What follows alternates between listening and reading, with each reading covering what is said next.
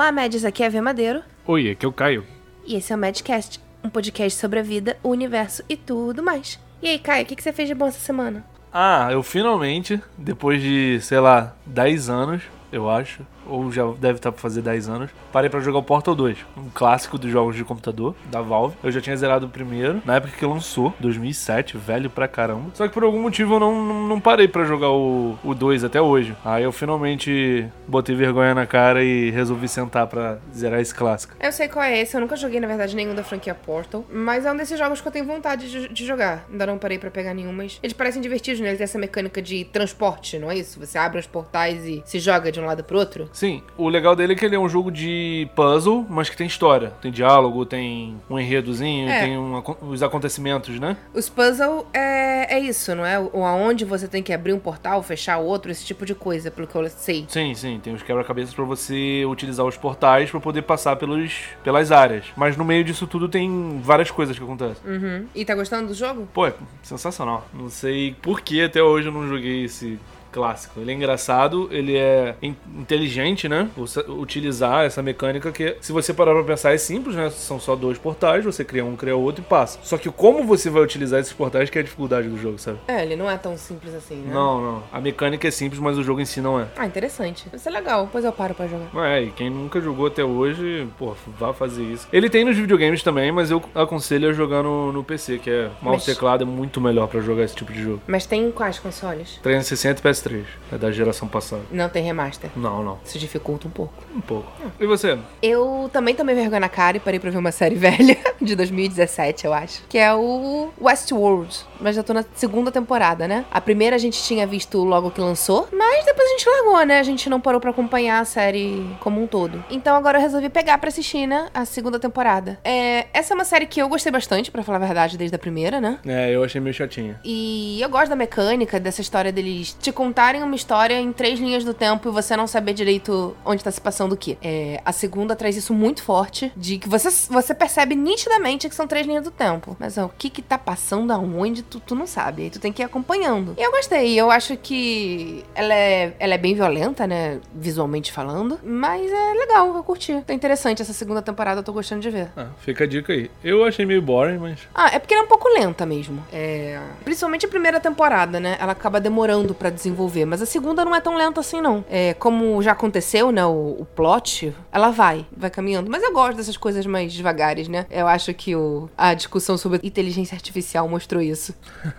é, vai ver isso, né? Vai ver tem alguma similaridade com aquele filme. É, de robô também, né? Tudo faz sentido. Não. E hoje a gente tomou vergonha na cara. A gente não, né? Eu tomei vergonha na cara. E fui ver O Poderoso Chefão. O primeiro filme. Nunca tinha visto. É, E o legal é que esse episódio é um filme antigo, né? Só que eu nunca soube a história dele. Então eu não, não tinha tomado spoiler dele. E aí, o que você achou? Cara, eu gostei bastante. É... Ele também é um filme que, que muita gente pode considerar lento, mas eu não achei. Eu achei, eu gostei do desenvolvimento dele. Ele não é correria mesmo, mas eu gosto de filme assim. Eu gostei de ver o desenvolvimento dos personagens e o que aconteceu. É, eu só tenho uma crítica a esse filme até o momento, que é os personagens principais, eles são todos direitinho, ok.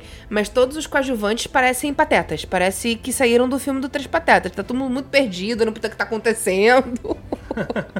Mas eu acho que é pra mostrar que, pra não dar spoiler, tava em momento de paz, né? E essa transição pra momento de batalha não pegou esses caras de surpresa. Eu acho que foi mais ou menos pra isso. Ah, sei lá, mas é porque tem umas cenas muito, muito coisa, assim. O cara não conseguindo segurar a arma direita, sei lá, meio, meio besta, sabe? Exatamente por isso, porque o cara não tava esperando esse tipo de coisa. É, pode ser. Mas, enfim, sei lá, eu achei esquisito de qualquer forma. Mas pode ser só uma coisa minha. Faz sentido o que você falou. Mas eu curti. Agora eu quero ver os outros dois, né? Ver se segue direitinho a história. E é bom. Melhor ainda por não ter levado spoiler antes, então eu não sei o que vai acontecer. Que é um problema que eu tenho com o filme velho. Na maioria eu já sei que vai acontecer mesmo sem ter visto. É, e é difícil, né? Porque o Poderoso Chefão é um dos filmes mais citados aí da história, eu acho, né? É, mas por algum motivo, esse, felizmente, eu nunca tomei spoiler. Agora eu posso contar um, uma história que todo mundo deve saber, mas eu quero contar mesmo assim. Fala aí. Então, na, na primeira cena, que eu não sabia que era a primeira cena, é das cenas mais icônicas, né, do. do do Don Corleone com o, gati, com o gato no colo, falando do. Com, cara que tá pedindo um favor pra ele, né? Ah, Só que aquele gato não era pra estar lá. Isso eu já sabia antes de ver o filme.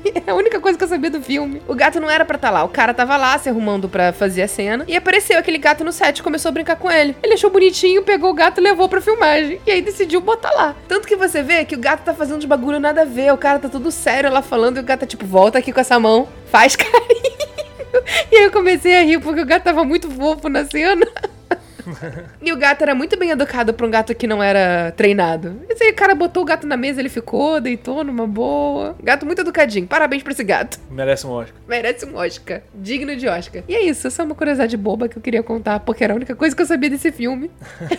Ai, que depois o ator adotou o gato. Muito importante. Levou pra casa. Depois a gente vai ver os outros e você fala o que achou. Vai ter mais gato? Não. Poxa. Então eu queria ler rapidinho aqui o comentário da Vitória, que ela deixou lá no YouTube, no episódio passado, sobre teorias da conspiração. É, Esse foi um episódio que foi bem divertido de fazer, né? E a galera gostou bastante. Bastante gente veio falar que curtiu, que riu bastante. É, eu adorei fazer isso. É, então possivelmente viram outros. Mas ela deixou lá. Eu já tinha ouvido falar da teoria que a tecnologia 5G da chinesa Huawei iria roubar teus dados e tal. Essas outras são muito loucas. Mas a Huawei roubar teus dados não é teoria, né? É, todos É eles fato. já fazem. É. Não, mas parece que a Huawei é mais forte. Eles roubam mais na cara dura. Alguma coisa assim. Ela é menos segura de todas, pelo que eu ouvi falar. É. Acho que foi até você que me falou isso. Porque eu disse que queria comprar um celular da Huawei e você falou pra não fazer isso. É, faz sentido, né? Acho que é assim que eles conseguem bot- botar os preços tão baixos, né? É, eles estão vendendo teus dados todos, né? É. Enquanto isso, você tá pagando mais barato no celular. É, mas foi a Huawei que liberou 5G? Não, né? Acho que não. Eu acho que o primeiro celular 5G foi deles. Foi deles? Ih, então fudeu. Fudeu tudo. A Huawei. A, a- toda a culpa é da Huawei, não é do Bill Gates. Capaz mesmo. Como eu disse, esse comentário veio lá do YouTube. Mas vocês também podem falar com a gente pelas nossas redes sociais, como Madcast Underline BR, lá no Instagram e no Twitter. Mas principalmente no Instagram, que a gente acaba sendo um pouco mais ativo. Então, só pra vocês ficarem sabendo, agora vocês também podem ouvir o Madcast lá no Deezer ou no iTunes. Isso aí. É só procurar pra gente lá, né? E podem ouvir por onde se sentir mais confortável. Principalmente no iTunes, né? Tem bastante gente que ouve pelo, pelo pela Apple, né? E estavam sentindo falta. É, porque aí mantém tudo no mesmo aplicativo, né? Facilita. Pois é. E se vocês quiserem que a gente coloque algum outro agregador, tiverem sentindo falta de algum, fala com a gente que a gente tenta botar. Isso aí. and war. War never changes.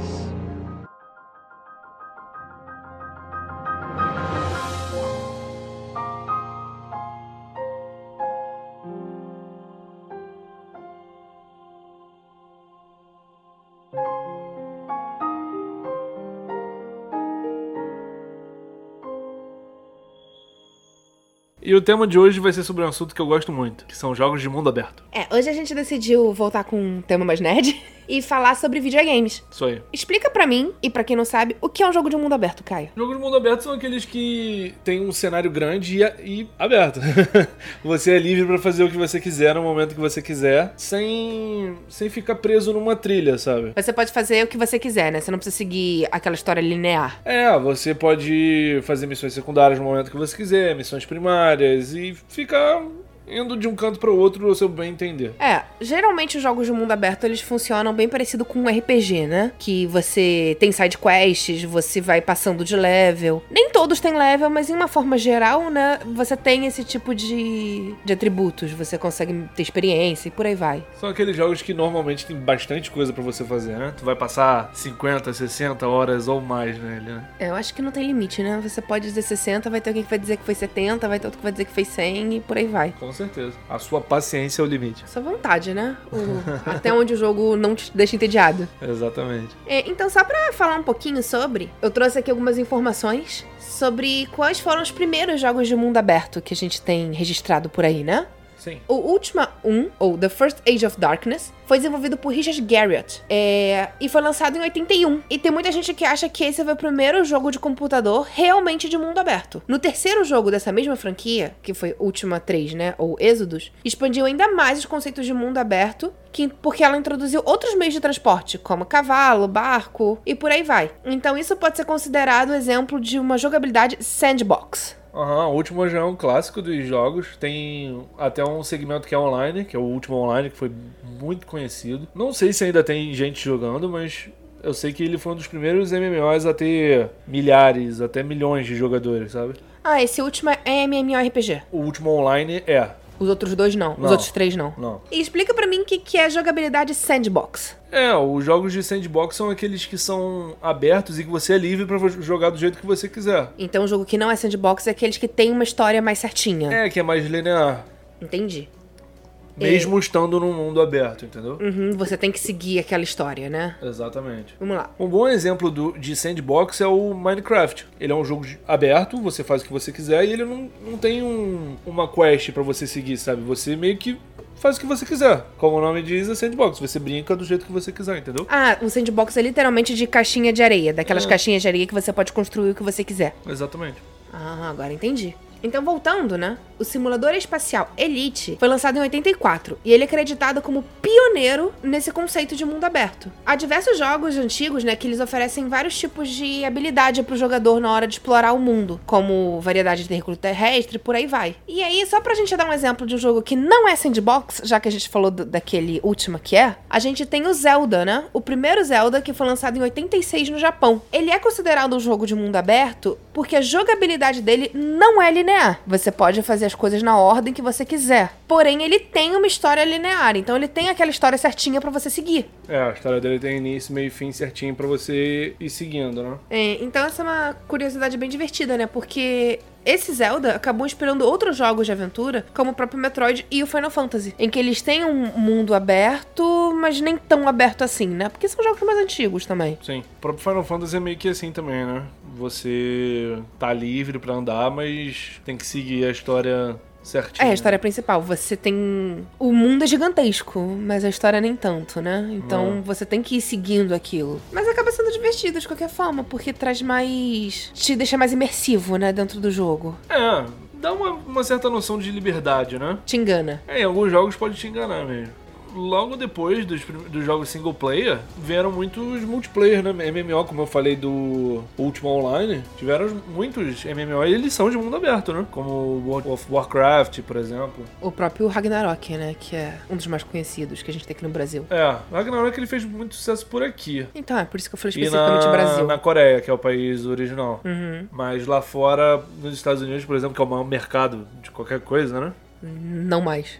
Não. É, então é, acaba sendo outro exemplo bem legal de jogos de mundo aberto, né? Por própria característica, todo MMO, não sei se não todo, a grande maioria deve ser mundo aberto. É, além de trazer as coisas do single player, né? De você estar livre de fazer da forma que você quer, você ainda pode fazer isso com seus, com seus amigos, né? É, numa party, né? Exatamente. Então traz o bom dos dois mundos, né? É bem legal mesmo. É, você sempre, assim, eu lembro né, da nossa época de colégio, em que a gente saía do colégio, chegava em casa e já corria pra ligar o Ragnarok, pelo menos na minha época. Pra juntar com os amigos e fazer as missões. Era super divertido. com certeza. And war. War never changes. A gente resolveu trazer alguns exemplos de, de jogos de mundo aberto que não são MMO, né? São coisas mais pra você fazer sozinho, de uma forma geral. Apesar de algum deles terem modo online, eles são mais conhecidos por ser sozinhos, né? Só pra gente comentar um pouco sobre a história do jogo e aí a gente vai comentando um a um o que, que a gente gosta e o que, que a gente não gosta nesses jogos. Então, vamos começar com o mais famoso que a gente tem hoje em dia, que é o The Witcher 3. The Witcher 3 já virou um dos jogos mais aclamados da história, né? qualquer top 10 que a gente vê de qualquer tipo de, de jogo de videogame. É jogo de videogame, tem que ter The Witcher 3 falando no top. É, ou se, pô, lista de jogos de mundo aberto, lista de jogos de RPG, jogos medievais, fantasia, sempre vai ter o The Witcher 3 lá no meio, né? Sempre. Agora, posso começar falando mal? Esse foi um jogo que não me prendeu. Eu joguei um pouco dele, eu achei até mecânica legal, interessante, mas a história principal não me cativou, sendo bem sincera. E as missões secundárias eu achei repetitivo. Ele tem muita missão secundária, mas são basicamente a mesma coisa. Você não vê muita distinção entre uma e outra. É, eu acho muito bom, é um jogo muito bem feito, a, a história dele é sensacional. Eu, pelo menos, gosto da história, eu acho legal. Eu gosto dos personagens, eles são bem cativantes. O que eu não curto muito nele é a jogabilidade. Por exemplo, as lutas dele. São meio travadas, né? É, ele faz os mesmos movimentos sempre.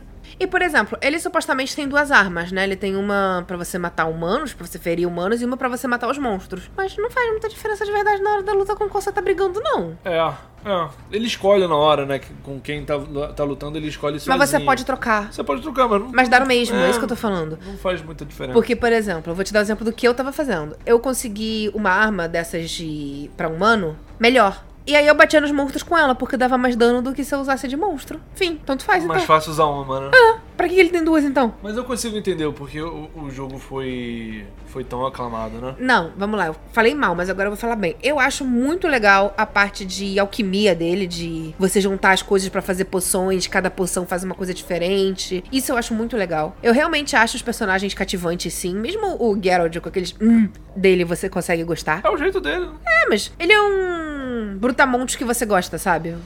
É, ele é, bem isso. cativante. É, e mesmo esses triângulos amorosos que ele se envolve, eu acho divertido, porque eu adoro essas novelas da vida. Então, em uma forma geral, eu gosto do jogo. Eu só não gosto de da história principal, no sentido de vamos achar a Siri, não sei porquê, apesar de eu adorar a Siri, mas é porque eu acho que no jogo isso fica meio perdido. Como você pode fazer muita coisa, a história meio que se perde, entende? É porque ele dá uma sensação de urgência, mas você não tem que fazer urgente. É, esse é, o- é a parada com todos os jogos de mundo aberto. Eu né? sei, o mas- mundo tá morrendo, mas você tá lá catando florzinha pro cara que precisa de cinco flores pra fazer uma poção. É, mas é que ele tenta toda hora te dar aquela sensação de urgência, e não é urgente, porque você pode fazer 500 coisas antes. E não influencia na história isso. Mas isso vai ter em todos os jogos de mundo aberto. Ah, né? pode ser. Não é só do The Witcher, não. Isso é qualquer Ah, um. Pode ser, tudo bem, mas eu tô dizendo o que, o que eu não gosto, independente se tem todos ou não. Isso não incomoda não, até porque a graça do jogo de mundo aberto é você jogar no, no, no seu ritmo. Mas a história tem que ter aquele peso deles, né? Você queria o quê? Que eles ficassem de braço cruzado, olhando até não, você fazer alguma mas coisa? eu vou te dar um exemplo. Você tem o Persona 5, que não é jogo de mundo aberto. No Persona 5, você tem data limite pra fazer as coisas. Senão você perde aquela, aquela missão. Você tem que fazer. Se você tem que enfrentar um chefe, é um chefe. Ele supostamente é importante pra história. Mas você tem tantos dias pra ser feito. Se você não fizer nesse período, você vai perder. Isso nem é mundo aberto. Por que, que não faz algo assim? Eles estão te passando essa sessão de urgência. Você pode fazer outras coisas. Porque as pessoas iam reclamar se tivesse que, Ah. limitar. As pessoas- O mundo aberto é eu faço o que eu quiser na hora que eu quiser. Se você limitar, você, você vai limitar e as pessoas não gostam disso. Pode ser, mas bem, enfim, essas são as coisas que eu não gosto. Apesar disso, eu acho The Witcher um jogo legal. Eu só não fiquei louca por ele, igual muita gente ficou. É, os gráficos pra época são sensacionais. Ele traz um- umas jogadas de câmera parecendo com um filme, bem cinematográfico na hora É. das conversas, na, nas cutscenes. Ele é muito bem dirigido. Eu adoro o você poder escolher as ações. E nesse, você realmente escolhe as ações. E, é- e as ações geralmente têm consequência no relacionamento com aquele personagem. E isso eu acho muito legal. E com o mundo também, né? É, então assim, se você escolhe ajudar ou não, isso realmente pode te influenciar mais pra frente.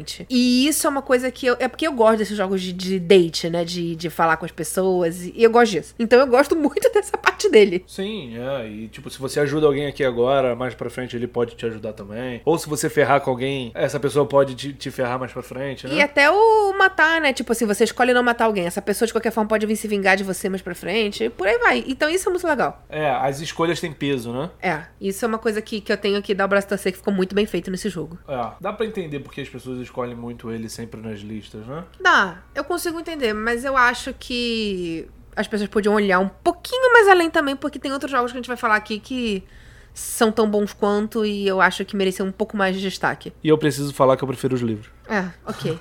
Eu não li os livros, mas, por exemplo, entre, entre a série e o jogo, eu prefiro o jogo mil vezes. Mas não vamos falar dessa série agora, vamos próximo jogo? Então vamos falar de GTA. GTA 3, como a gente estava falando da história dos jogos de mundo aberto, o GTA 3 foi o primeiro jogo, se não for o primeiro, foi um dos primeiros, mas foi com certeza o mais significativo, né? O jogo 3D de mundo aberto, porque ele trazia você para aquela para aquela ilha, né? Ele, é, ele se passa em Liberty City, que é uma paródia, né? Uma adaptação de Nova York. Claro que tem suas limitações pra época, mas ele tenta trazer com bastante real- realismo aquela cidade, né? Pra fazer você se sentir dentro de, de Liberty City, que seria Nova York, né? E ele foi muito revolucionário por isso, né? Por trazer gráficos e a imersão pro mundo. É, a série GTA ela faz muito sucesso até hoje, né? Tanto que esse GTA V eu acho que ele tem pra todos os consoles possíveis e imagináveis e vai continuar tendo. É, ele é o jogo mais lucrativo da história até o momento. As pessoas continuam comprando, continuam querendo. Parece que é um jogo que as pessoas não enjoam. É, vai lançar pro PS5, se bobear vai lançar pro PS6 também. Vai lançar PS10. Exatamente por isso, porque ele tem uma comunidade muito grande, né? As pessoas são apaixonadas por GTA. Eu preciso falar que o, o meu favorito é o 4, é o que a gente volta pra Liberty City, só que dessa vez com os gráficos mais atualizados, né? Que é pra PS3, então ele já, já, já tem mais uma fidelidade gráfica. E a imersão que eles fazem pra aparecer com Nova York é, é sensacional, cara. Eu nunca fui em Nova York, mas eu sinto que eu já fui só por ter jogado esse jogo, sabe? É, só uma curiosidade, eu nunca joguei nenhum jogo GTA porque não me chama atenção. Eu não gosto da temática em uma forma geral. Então eu não vou falar de, de, de história, nada disso. Porém, eu tenho uma dúvida. Ah. Todos os jogos GTA, eles são baseados em uma cidade dos Estados Unidos. Sim. Só que nenhum deles é a cidade, são só cidades baseadas. É uma paródia. Então, nenhum deles se passa em Los Angeles, especificamente. Se passa em outro lugar. Los Santos. Ah, entendi. Eu pensei que realmente fosse Los Angeles. Não, não, não, não. Eu, sei que, por exemplo, nesse de Los Angeles, eles mapearam ruas mesmo, das mesmas lojas que tem em Los Angeles, você consegue achar lá no jogo. Por isso que eu achei que fosse a não cidade. mesmo, mas a, a geografia que você diz, né? É, tem a mesma estrutura, não vai ter o mesmo nome da loja, É, mas a fachada da loja é a mesma. É. E se é uma loja de diamantes, vai ser uma loja de diamantes no jogo também, só vai ter outro nome. É, o trabalho que eles fizeram pra adaptar. O último é o 5, né? É um jogo muito bem feito, né? O GTA V, ele parece uma cidade de verdade, né? Esse é o do. É esse que eu tô falando? De Los Angeles? Não. É. Ah, tá. E o trabalho que eles fazem de fazer a adaptação pro jogo é, é sem igual. Eles quase que recriam em certas áreas um por um da cidade, né? É, eu soube disso, por isso que eu tô falando. Não sabia qual era o número do jogo, mas eu sei que eles fizeram um trabalho muito minucioso na hora de fazer. É, Vice City é baseado em Miami, Los Santos é baseado em Los Angeles, Liberty City é baseado em Nova York. E todos eles são muito bem feitos, sabe? Então a gente tem três cidades até o momento só em GTA. Tem um que se passa em Londres também. Ah, é? É, mas é uma, se não me engano, é uma expansão do primeiro. Que legal. Ah, mesmo assim, é legal eles terem saído do Estados Unidos, sabe? É, é um jogo pequenininho, ele é só só para fazer uma graça. Entendi. Ah, mas divertido mesmo assim. Bem, eu sei que a comunidade GTA é grande, que as pessoas gostam muito de GTA. E que, diferente de vários outros jogos que a gente vai falar aqui, é, mesmo a galera que não é tão entendida de videogame, curte GTA. É, por Ou exemplo. pelo menos sabe o que, que é, né? É, mas vou te dar um exemplo. Eu conheço bastante gente que tem um videogame pra jogar FIFA. Mas joga GTA. Mas eu não conheço gente que tenha e que vai parar pra jogar eh, The Witcher, por exemplo. É. Entende o que eu quero É dizer? mais abrangente, né? É. Ele é tão abrangente quanto um FIFA ou quanto um Call of Duty, que você tem gente de, de vários nichos diferentes, que curtem várias coisas diferentes, que você. Não é um gamer, sabe? Não é uma pessoa que joga videogame. É uma pessoa que se diverte ali. É isso que eu quero dizer. Não. E E uma- sabe o que que é e gosta de GTA. Sim, sim. É bem grande mesmo, né? E uma coisa que ajudou muito nesse último, que é o 5, foi o modo online dele, né? Que ele é sempre atualizado, eles sempre colocam coisas novas pra manter sempre ativo a comunidade, né? Uhum. Ah, interessante, né? Eu, eu posso não gostar, mas tem que dar o braço a torcer que eles fazem um trabalho bem feito, né? Com certeza. And war. War never changes. E outro jogo medieval, fantasia muito bom, é o a série The Elder Scrolls. The Elder Scrolls. Que o último que nós temos aí, que foi o mais famoso, né? Foi o Skyrim. Cara, esse eu preciso dizer que é um dos meus jogos favoritos, ponto. De mundo aberto é o meu jogo favorito, n- não tem nenhum que eu goste mais do que ele. E de jogo, em uma forma geral, é um dos meus favoritos, não adianta. O Skyrim, ele conseguiu fazer uma coisa comigo que poucos jogos fazem, que é realmente me, me colocar lá, sabe? Esse jogo prende muito, né? Cara, e, e é muito engraçado, porque eu não fiz a quest principal até hoje. Tantos anos depois eu não fiz. É não? Porque eu- tem tanta coisa pra você fazer e as missões secundárias são tão divertidas, são tão legais você ver o que acontece, que eu vou indo pra elas. Eu não quero fazer a missão principal pra não acabar. É, o legal do Skyrim é que tu, ele, ele parece Wikipedia, né? Tu senta e tu vai clicando em vários links. É. É a mesma coisa, só que tu fala com um, um NPC, ele vai te mandar fazer uma parada. Aí na, naquela cidade que você foi, você fala com outro NPC, ele vai te mandar. Quando tu vai ver, tu tá numa espiral de side quests que tu não. É, tu abre lá aquelas, o, o, aquela, o menu que você vê todas essas quests, side quests, e tem um livro lá. Daqui a pouco tá, é, tá um milhão de coisas pra tu fazer, né? O- a primeira vez que eu joguei o, o, o Skyrim, que foi no lançamento dele, eu fiquei maluco quando eu vi os, os primeiros trailers e tal. Cara, eu acho que eu sentei no final de semana e devo ter ficado as 48 horas na frente do videogame, sabe? Eu não consegui largar. Não, Skyrim é muito bom. Eu acho que foi o único jogo que fez isso comigo. Um dos únicos, um dos poucos jogos que fez isso comigo, né? De te prender e, e tu não querer largar, sabe? É, infelizmente eu demorei muito pra jogar porque eu não, não tinha um computador que rodasse Skyrim. Aí eu comprei pro PlayStation 3. Só que você lembra, né, que os loadings eram infinitos, demorava muito cada A loading. versão de PS3 é a pior que tem. Então me irritava, então eu não joguei direito o Skyrim lá, inclusive fiquei meio, ah, não gostei tanto, achei a temática legal, mas não curti tanto, porque enjoava você ficar vendo aquelas três horas de carregando. Agora, você comprou, né, pro PS4, e eu resolvi dar mais uma chance, e puta que pariu, foi amor, assim. Eu lembro que eu trabalhava perto de casa, e eu vinha jogar no almoço, era mastigando enquanto eu jogava pra poder jogar mais. É, e o bom é que o jogo não é dividido por capítulo, nem por cenário. Então você pode jogar de 5 minutos e, e, E largar. largar e salvar. É. Você tá livre pra fazer isso. E o, o, o legal dele, pra mim, é o, o universo Cara, o universo dele é maravilhoso. Dá vontade de você morar lá. Eu queria ser o do Vaquim. Dragonborn. Dovaquim é Dragonborn Não na importa. língua. Eu quero ser Dragonborn, não quero ser Dovahkiin. Foi um dos primeiros jogos que os NPCs eles têm uma vida própria, né? É. Ele tem horário pra acordar, ele tem trabalho, ele vai pra sua rotina, né? Hoje em dia já virou uma parada mais normal. Só que em 2011 isso explodiu minha cabeça. Aí mesmo hoje em dia ele faz de uma forma muito diferente do que todos os outros fazem. Eu acho, pelo menos. Não, hoje em dia já tá bem comum isso, né? Só que em 2011 não existia isso. Caio, eu tinha esposa, filho, uma casa. Nenhum outro jogo eu tinha esposa, filho e casa. É, exatamente, isso que eu tô falando. Você você tem uma vida lá dentro, né? Sim, você não pode só você, como o mundo tem uma vida. E as coisas mudam de acordo com, com o que você tá fazendo. É muito louco isso. Não, é um jogaço, dá pra você. Esse é o jogo que mais me prendeu na, na história. Eu acho que de prender também foi. Se não foi o, foi um dois. É um dos jogos que eu tenho mais horas aí também. Comparando com o The Witcher, sempre tem essa, essa briguinha, né? The Witcher versus Skyrim. O que traz o Skyrim pra mim pra, pra ser o jogo superior é que você se sente lá dentro. O jogo é em primeira pessoa, ou seja, você está sempre olhando o que o personagem tá olhando, e você entra naquele universo, né? Você faz aquilo, você vira os- o que você quer se transformar. Você quer ser o chefe dos, dos ladrões, você pode ser o chefe dos ladrões. Você quer ir pra escola de magia? Você pode fazer a escola de magia. Você pode fazer as duas coisas. Você pode fazer tudo que você quiser, você não tá preso. Você quer ser gatuno? Você pode ser gatuno. Você pode ser mago? Você pode ser mago. Você pode ser um mago com, com uma massa e dando porrada com uma mão e soltando magia com a outra? Você pode. é. Você faz o que Exatamente. você quiser. E no The Witcher, você é o Geralt. É. Você é um bruxo.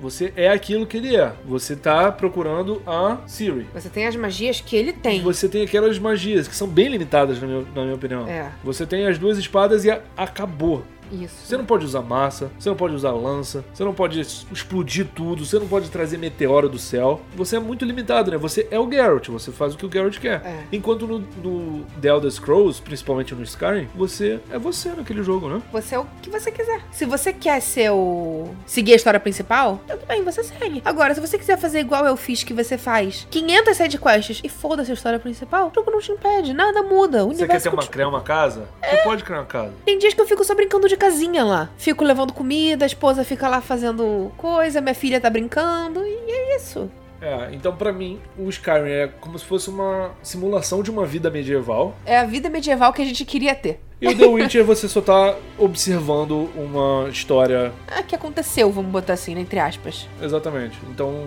o Skyrim pra mim. Eu me amarro em Elder Scrolls, eu já joguei todos. O- os, os dois primeiros também estão aí considerados como os primeiros jogos de mundo aberto, né? principalmente o 2, o Daggerfall. Ele tem todo o Tamriel, que pra quem não sabe é o mundo do Skyrim. Você pode jogar em Skyrim, em Cyrodiil, em todas as cidades ele tá lá. Ele é procedural, ele vai criando as paradas enquanto você vai jogando, né? Um dos primeiros a, a utilizar esse, esse tipo de mecânica, que hoje em dia já vários jogos utilizando, né? E tá aí pra mostrar que a série The, The Elder Scrolls é, é um marco pro, pro mundo dos jogos, né? É, eu acho que eu não tenho nem nada mais a, a completar, porque é isso. Tudo que você falou pra mim é o que me representa. É por isso também que eu gosto muito mais de Skyrim do que de The Witcher. Por isso que eu tenho muito mais horas em um do que no outro. E é isso, Skyrim pra mim realmente é, é amor, sabe? Eu gosto Mesmo tendo muito. aqueles bugs, aqueles glitches. Cara, não importa, você ignora. O, todo o resto do jogo é tão bom que não te incomoda. Ah, paciência, tem, tem. É, essa, Ele te conquista, não essa importa. imersão dele, pra mim, é o que faz ele. Os gráficos já estão passados, eles, assim, visualmente não é tão bonito, mas nada disso importa quando você tá jogando.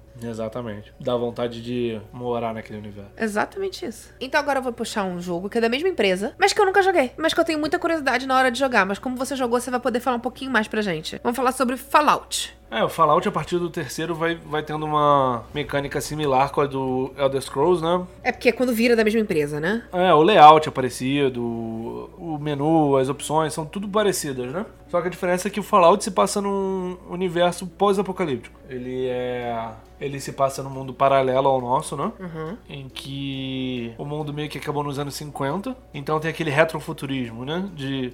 Tem coisas futuristas, tem muita coisa nuclear, né? E ao mesmo tempo é passado, né? E ao mesmo tempo é, tem coisas do passado, né? A música dos anos 50, a- aquelas, são aquelas televisões quadradonas com, com a tela meio arredondada, aqueles rádios antigos, né? É uma mistura muito legal de se, de se presenciar, né? Eu me amarro na imaginação que os caras tiveram pra poder criar aquele universo. Mas ele é em primeira pessoa, ele usa armas, né? Armas futuristas, não é espada e arco e flecha como era no Skyrim. Só que você tá livre naquele universo, né? Você tá solto, você faz o que tu quiser. É, uma das coisas que mais me chama atenção no Fallout são as raças. É, Skyrim também tem várias raças, mas a do Fallout me chama mais atenção. Esse mistura de alien com robô, com ser humano, você encontra esqueleto andando por aí e por aí vai. É uma maluquice, né? A guerra nuclear fez mutantes. Existem raças que são criadas por em laboratório, né? Que nem os supermutantes. É um universo muito imaginativo e é muito divertido de se jogar, né?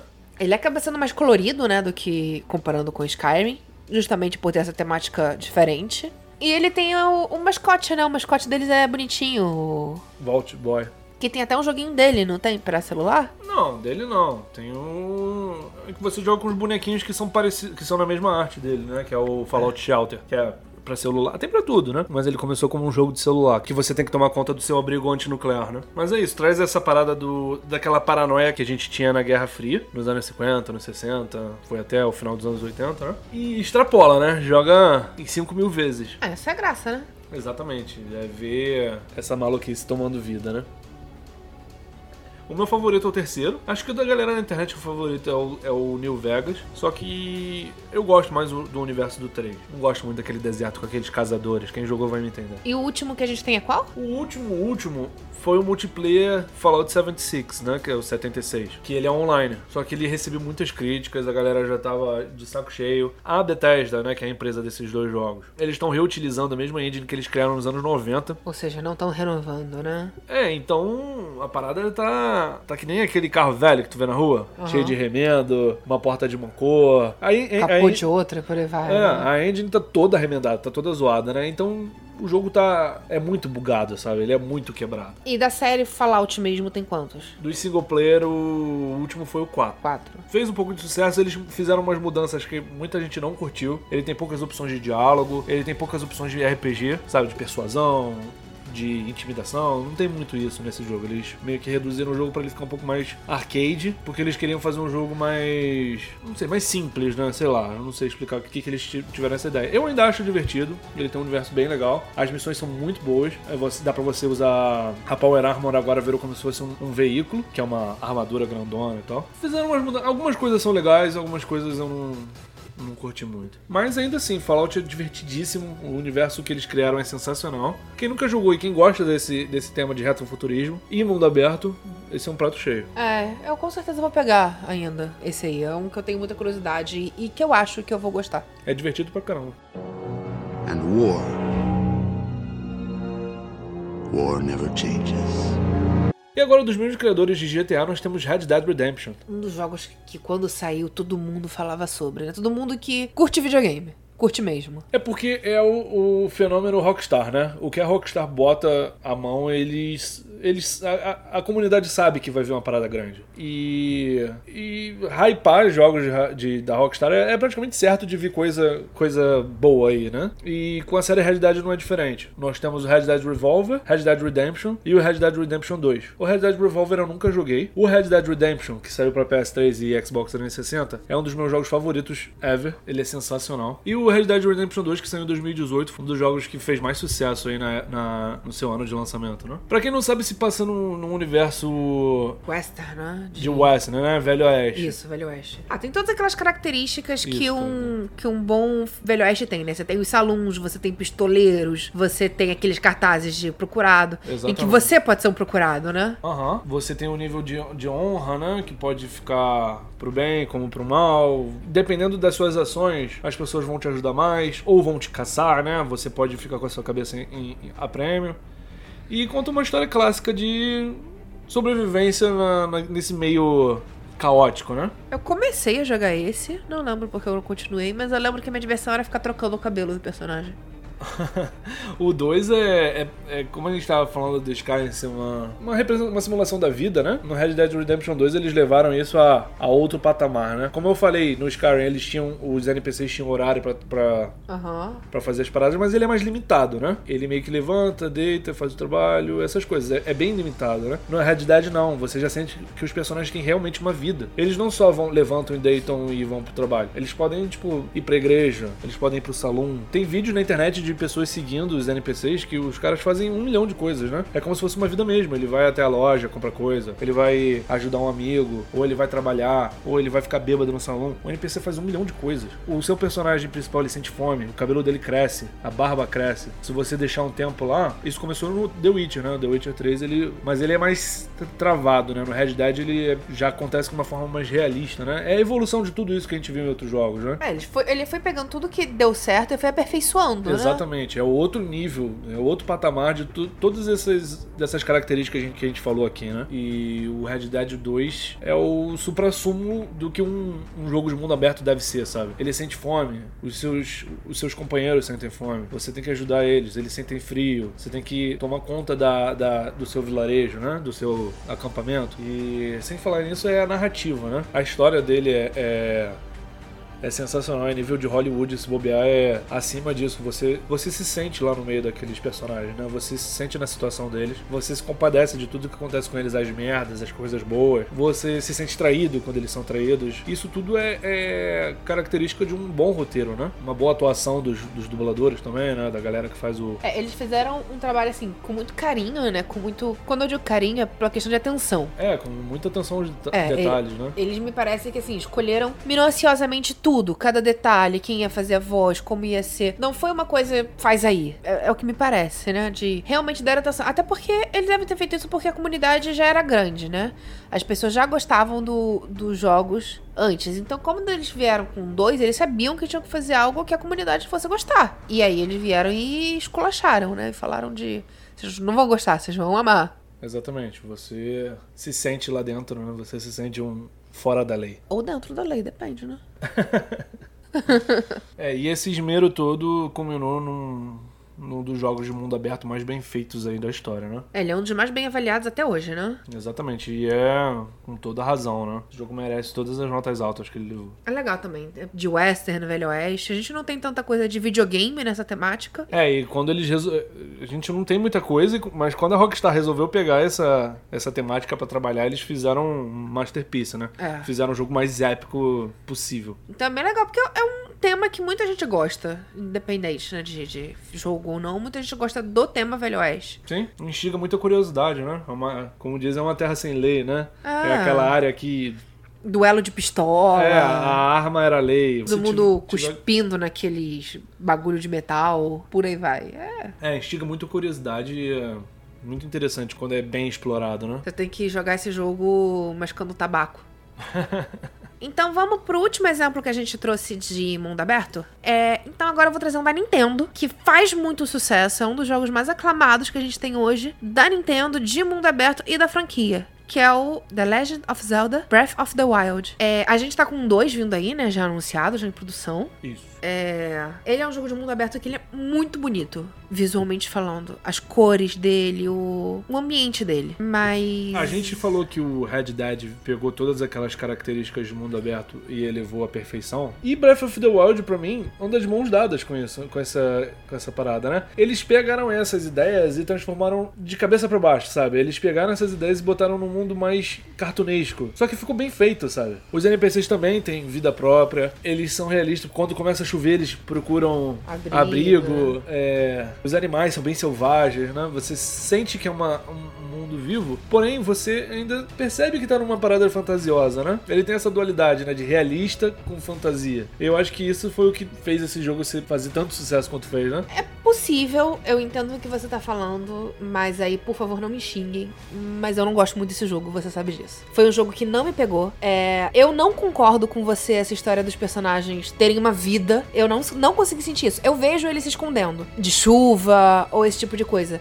Mas eles são personagens que não importa o mundo que você vá, os personagens vão te dizer a mesma coisa. As missões são pequenininhas. Não, para mim não passa essa sensação toda que um Skyrim passa. De mundo, assim, o mundo é aberto porque você vai para onde você quiser, mas eu não sinto tantos elementos de RPG, vamos botar assim. Porque não é RPG. Eu sei que não é RPG, mas o que eu quero dizer é que, por exemplo, o próprio Red Dead que você tava falando. Se você seguir os personagens do Breath of the Wild, não vai acontecer nada. É porque o Breath of the Wild é o que o nome dele já diz. Ele é o respirar da natureza. A parada dele é você se você entrar em imersão com a natureza, né? Você se enfiar no, nas florestas, nos rios, nas montanhas. Essa é a parada que ele quer trazer, né? Ele quer trazer a, a- o poder que a natureza tem para aquele universo. Tá escrito no nome dele, né? Você é muito divertido você pegar e escalar um- um- uma montanha, você pular de uma montanha e olhar o horizonte, sabe? Tem mares, tem rios, tem ilhas. Eu acho todo mundo muito bem feito. Assim, a, a forma contínua como o mundo realmente vai, ou se você ir reto, você, se vo- você tá no alto de uma montanha, você vai uma montanha lá na puta que pariu. Uma outra montanha, né? E Você se você for chegar lá. reto, você vai chegar lá. E você vai ver realmente o universo inteiro à sua volta. No caminho pra você para aquela outra montanha, você vai ver animais diferentes, você vai ver rios, você vai ver montanhas, você vai passar por área pegando fogo, por área gelada, e eu acho isso muito legal. E a parte, a parte de fantasia dele, eu acho que aumenta ainda mais a, a vontade de você explorar esse mundo, né? É. Eu vou dar um exemplo do Red Dead que eu falei agora. Por mais que o Red Dead tenha um mundo gigantesco também, com rios e montanhas, tudo isso, eu não acho divertido explorar o mundo do Red Dead, porque eu acho muito realista, sabe? É o que você veria de verdade, né? É, você não, não tem muita coisa pra você fazer lá. Já no Breath of the Wild, você tem ainda aquelas partes de fantasia, né? Que todo Zelda tem. Você tem bokoblins, você tem Ah. dragões voando, você olha no horizonte e vê um dragão gigantesco Os dragões são muito bonitos voando em jogo, volta é. de uma montanha. por exemplo. E isso te dá vontade de ir lá e ver o que, que é aquilo que tá voando lá, na- É. lá do outro lado do planeta. Agora, se você pega o, o Red Dead, por mais realista, o gráfico dele é lindo. Parece que se você pegar uma foto dele e pegar uma foto da vida real, você pode até se confundir. Agora, não dá vontade de você chegar e atravessar o rio pra ver o que, que tem lá do outro lado. Porque você sabe que vai ter, vai ter mato. Agora, no, no Breath of the Wild, você pode achar um- uma caverna com um item, você pode achar um dragão, uma shrine, um- uma side quest, uma parada assim que, que te instiga. A fantasia dele, ele te instiga você a explorar esse universo. Esse foi é um dos poucos jogos, como eu falei, do Skyrim, que me prendeu. Eu conseguia passar centenas de horas jogando ele porque ele me instigava a jogar. Ele, ele me dava curiosidade pra saber o que, que tem naquele mundo, né? Me dava vontade de explorar e descobrir o que, que tem lá.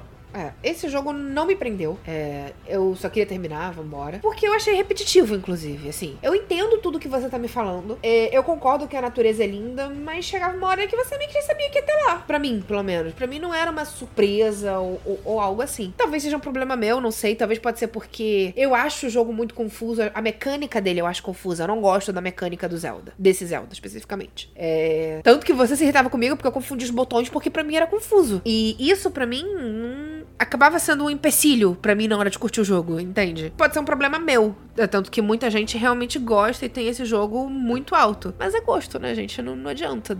Pra mim não foi. Apesar disso tudo, é, eu gostava de ver os Koroks. Eu acho os Korok muito bonitinhos, muito fofinhos. O- no Zelda, ele tem várias raças, né, também. Ah. Ele é um universo medieval. Os- Os Koroks, nesse caso, são os povo, é o povo da floresta. Isso, e eu. assim, Eles são fofos e a forma como cada um é único. Eles se repetem, ok, mas se repetem não se repetindo ao mesmo tempo. A personalidade acaba sendo diferente, a folhinha é diferente, a cor é diferente. E eu achava isso muito fofo de ficar vendo. São pequenos detalhes, né? É, e aquele Korok grandão que faz a dancinha é bonitinho. O jogo todo bonitinho, assim. Tem muita coisa que você olha e olha que bonitinho, que, que bonito isso aqui. Olha esse campo florido, que coisa linda. Isso É. tudo é. Eu acho que é isso que fez esse jogo ter, fazer bastante sucesso, né? Porque ele pega tudo aquilo que a gente falou no início, né? De jogos de mundo aberto, só que ele bota aquela cara da Nintendo. É, ele tem Esse é o cara de charme Nintendo, dele, é. né? Ele tem um charme. Ele tem aqueles personagens Isso é outra coisa que eu coloridos e felizes. Eles são bem cartunescos, É. né? E as pessoas adoram isso. Eu, por exemplo, adoro esse universo que a Nintendo cria, né? Os guardiões que a gente tem, que a gente tem que ir atrás de. São quatro, não são? Ah, os Divine Beasts. É. Sim. Que cada um tem um guardião. É.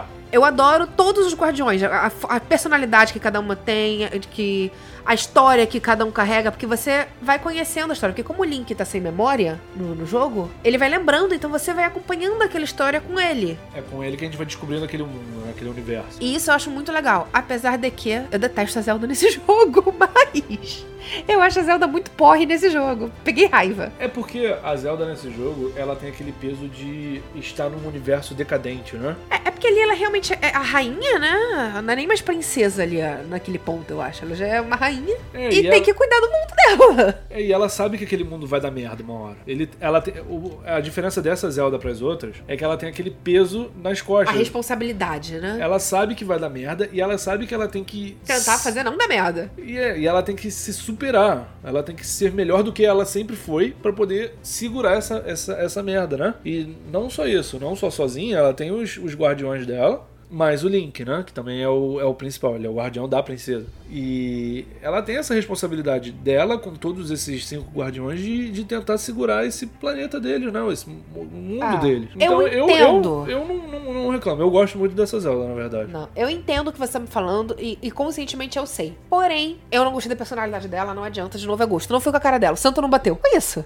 não, não adianta e, e foi. Mas não vão atrás da Verônica, porque o jogo é sensacional. Ele, ele tem um motivo dele ter uma das melhores notas de Zelda. Ele já é considerado um dos melhores jogos de todos os tempos e não é à toa. Não, eu não acho que seja à toa, gente. Eu tenho meus problemas com, com o jogo, mas são problemas meus. E eu sou uma pessoa esquisita. Vocês não podem levar tudo que eu falo ao pé da letra, assim, ao, como verdade absoluta. Não, se você tiver, se você ainda não jogou e gosta de Zelda, que é um jogo que faz bastante sucesso, né? Tenta arrumar um Nintendo Switch, um Wii U Ah, e cara, vai jogar porque não tem como. E Você vai jogar centenas de horas sem se, se... eu acho que, que independente você tem que pegar, tem que jogar pra ter suas próprias opiniões. Você pode concordar comigo ou não. Eu tenho certeza que eu não sou a única que, que, que acha que esse não é o melhor jogo do mundo, apesar de eu não achar um jogo ruim. Não, Porém, eu, eu não acho o melhor jogo do mundo, mas Eu é acho um- que cada- é um jogaço. É, todo mundo tem que jogar e aí tira suas próprias conclusões. É isso. É um jogo que vale a pena você pelo menos tentar. É, mas dá pra ver que é um jogo que foi, foi feito com muito carinho e com muita atenção aos detalhes, como todos esses outros que a gente falou aqui no, É, mas Nintendo, ela, no episódio. ela né? a gente sabe que ela tem a fama de. Tanto que as coisas dela demoram pra lançar, demora pra sair,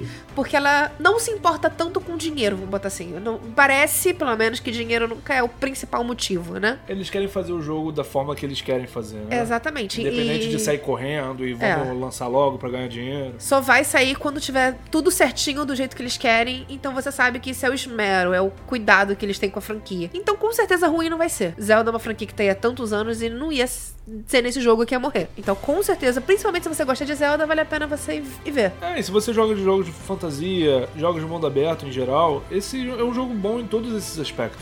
É, concordo. Mas é Zelda deixa. And war. War never changes.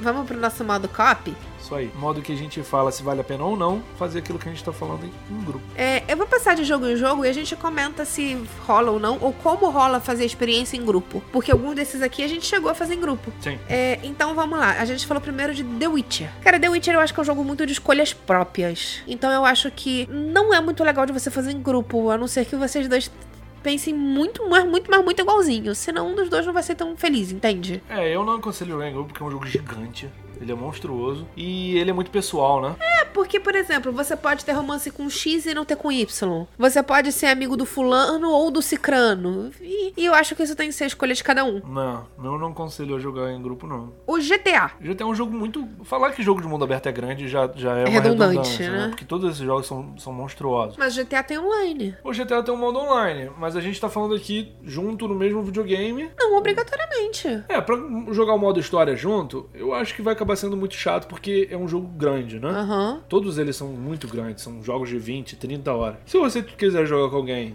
e tiver paciência pra jogar junto, faça isso, porque não não é um jogo que tem escolhas e coisas assim, sabe? Ele é linear, você tem que fazer todas as missões do jeito que o jogo quer e acabou. Aham. Só saiba que o jogo é grande, né? Se você tiver É, vai com a tempo, né? toda. Agora, o modo online vale a pena, porque é bem divertido, né? É, eu já vi você jogando várias vezes ele online, né? Ah, se tu juntar uma galera aí, fazer uma- um esquadrão pra fazer as missões, fazer a parada do motoclube, do, o, o assalto ao cassino, todas essas missões aí são muito divertidas de fazer com, com amigos, né? É. Ou Skyrim, ou qualquer um da- do Elder Scrolls. Do Elder Scrolls, na realidade. Ah, eu digo que a mesma coisa que eu falei do The Witcher. É, um jogo muito pessoal. Eu também acho, porque. Principalmente falando de Skyrim, que foi o que eu joguei, cada um quer fazer uma coisa. De repente eu quero ir na história principal e você não. Eu quero ser assassina e você quer ser mago. É, é, é um jogo muito pessoal, então eu não aconselho jogar com, com outra pessoa, não. Eu acho que ia ser legal cada um ter o seu e vai comentando. Porque, por exemplo, a gente, quando eu quando fui jogar, você também tava jogando de novo, né? É, E pela várias- 15 vez.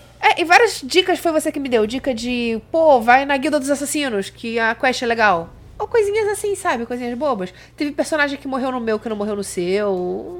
Essa coisa é legal comparar. Aham. Então eu acho que isso vale a pena fazer em grupo se for assim, cada um no seu e vai comparando. É, que nem livro, né? É. Cada um fica no seu e depois vai conversando. Fallout. É a mesma parada dos Skyrim. Igualzinho. É a mesma estrutura, né? Eles têm a Ah. mesma mecânica. Red Dead Redemption. Mesma coisa do GTA. Se quiser jogar online, chama uma galera Ele que é tem divertido. online também? Tem, tem, tem. Mas o modo história eu acho que não vale a pena não, porque ser muito grande, você tem que explorar muito o cenário e eu acho que vai acabar ficando chato. E o Zelda Breath of the Wild. Esse é um jogo que eu só zerei porque a gente tava jogando junto. Seria bom a gente falar mais de, Zelda, né? Nesse caso a gente tá falando só do Breath of the Wild, que foi o que a gente focou mais agora. Até porque é o único de mundo aberto, né? A gente de repente pode fazer um episódio só sobre Zeldas em uma forma geral e aí a gente fala mais sobre. Só que esse eu acho legal, principalmente se a outra pessoa. Se Por exemplo, eu não tinha jogado muito Zelda, só tinha jogado um que não é tão Zelda assim, né? Que é Link's Awakening, que é Zelda, mas não é o mundo de Zelda exatamente.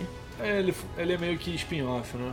Então não é a mesma coisa. E aí, quando eu fui pegar esse, eu tava muito perdida em relação a tudo. E você me ajudou bastante. É, se for o seu primeiro jogo, vale mais a pena se você jogar junto de alguém que já conheça, né? É, pra, pra poder te ajudar, te guiar. Ou mesmo isso, por exemplo, o jogo ele não é ruim, mas tinha umas horas que eu me estressava porque eu tava confusa com os botões. E aí você faz o fam- famoso passa pra mim e vai, entendeu? E acaba não sendo um empecilho pra você terminar o jogo. E como ele não tem muitas escolhas pessoais, não faz diferença. Vocês vão ver É. a mesma história. É, ele é- a história dele é bem linear, né? Então não tem muito. É, só não você. tem escolha, você não tem opções, você é. Você tem que ir seguindo aquele caminho. A única coisa que você pode fazer é, ah, não, eu vou primeiro no deserto ou eu vou primeiro na água. É isso, mas é só vocês conversarem e falar, não, vamos primeiro em tal lugar. Ah. Então ele é bem tranquilo e eu acho bem legal de você jogar ele em grupo. De todos que estão aqui, é o que eu mais recomendo fazer em dupla, assim, pelo menos. Sim, concordo. É, então é isso. Esse foi nosso episódio. Espero que vocês tenham gostado e aprendido um pouco mais sobre jogos de mundo aberto com a gente. Fala pra gente qual jogo de mundo aberto que vocês mais gostam. A gente sabe que tem um milhão, a gente só focou em alguns aqui só pra bater um papo. Ah, mas fala pra gente quais que vocês gostam. De repente Ah. a gente não conhece ou a gente pode comentar um pouquinho sobre. Não, porque vai ter aquele cara que vai ficar reclamando, ah, vocês não falaram daquele jogo tal, que, que vergonha. É, gente, a gente como, a gente só trouxe tá os- batendo um papo, né? E trouxe os mais famosos, E né? a gente, é, a gente nem fez uma lista, a gente só foi conversando aqui alguns que vieram na nossa cabeça. É óbvio que tem um milhão de jogos Ah. que a gente não falou aqui. Porque tem jogo pra caramba, né? Mas É. vai ter outras listas nesse, A nesse gente com- não falou de nenhum MMO, como vocês podem ver, mas foi de propósito que a gente não botou. A gente quis botar uma coisa mais simples. Eu acho que MMO é uma coisa muito complicada de você explicar, assim, por áudio o que, que é. É, e falem os que você gosta, né? Falem aí, deem ideias, o- opiniões e dicas de jogos de mundo aberto. Isso aí. E aí, só pra galera lembrar que a gente tá lá no NGF, NGF Sem Limites. Lá vocês escutam a gente e escutam o NGF Cast e o Freakcast. Então depois que eu ver esse aqui, vai lá e escuta os outros dois. Fica a dica. Então é isso, gente. Obrigada por mais um episódio. E tchau, tchau. É isso aí, galera. Vamos jogar mais. Vão ter vidas secundárias no Skyrim. tchau, tchau.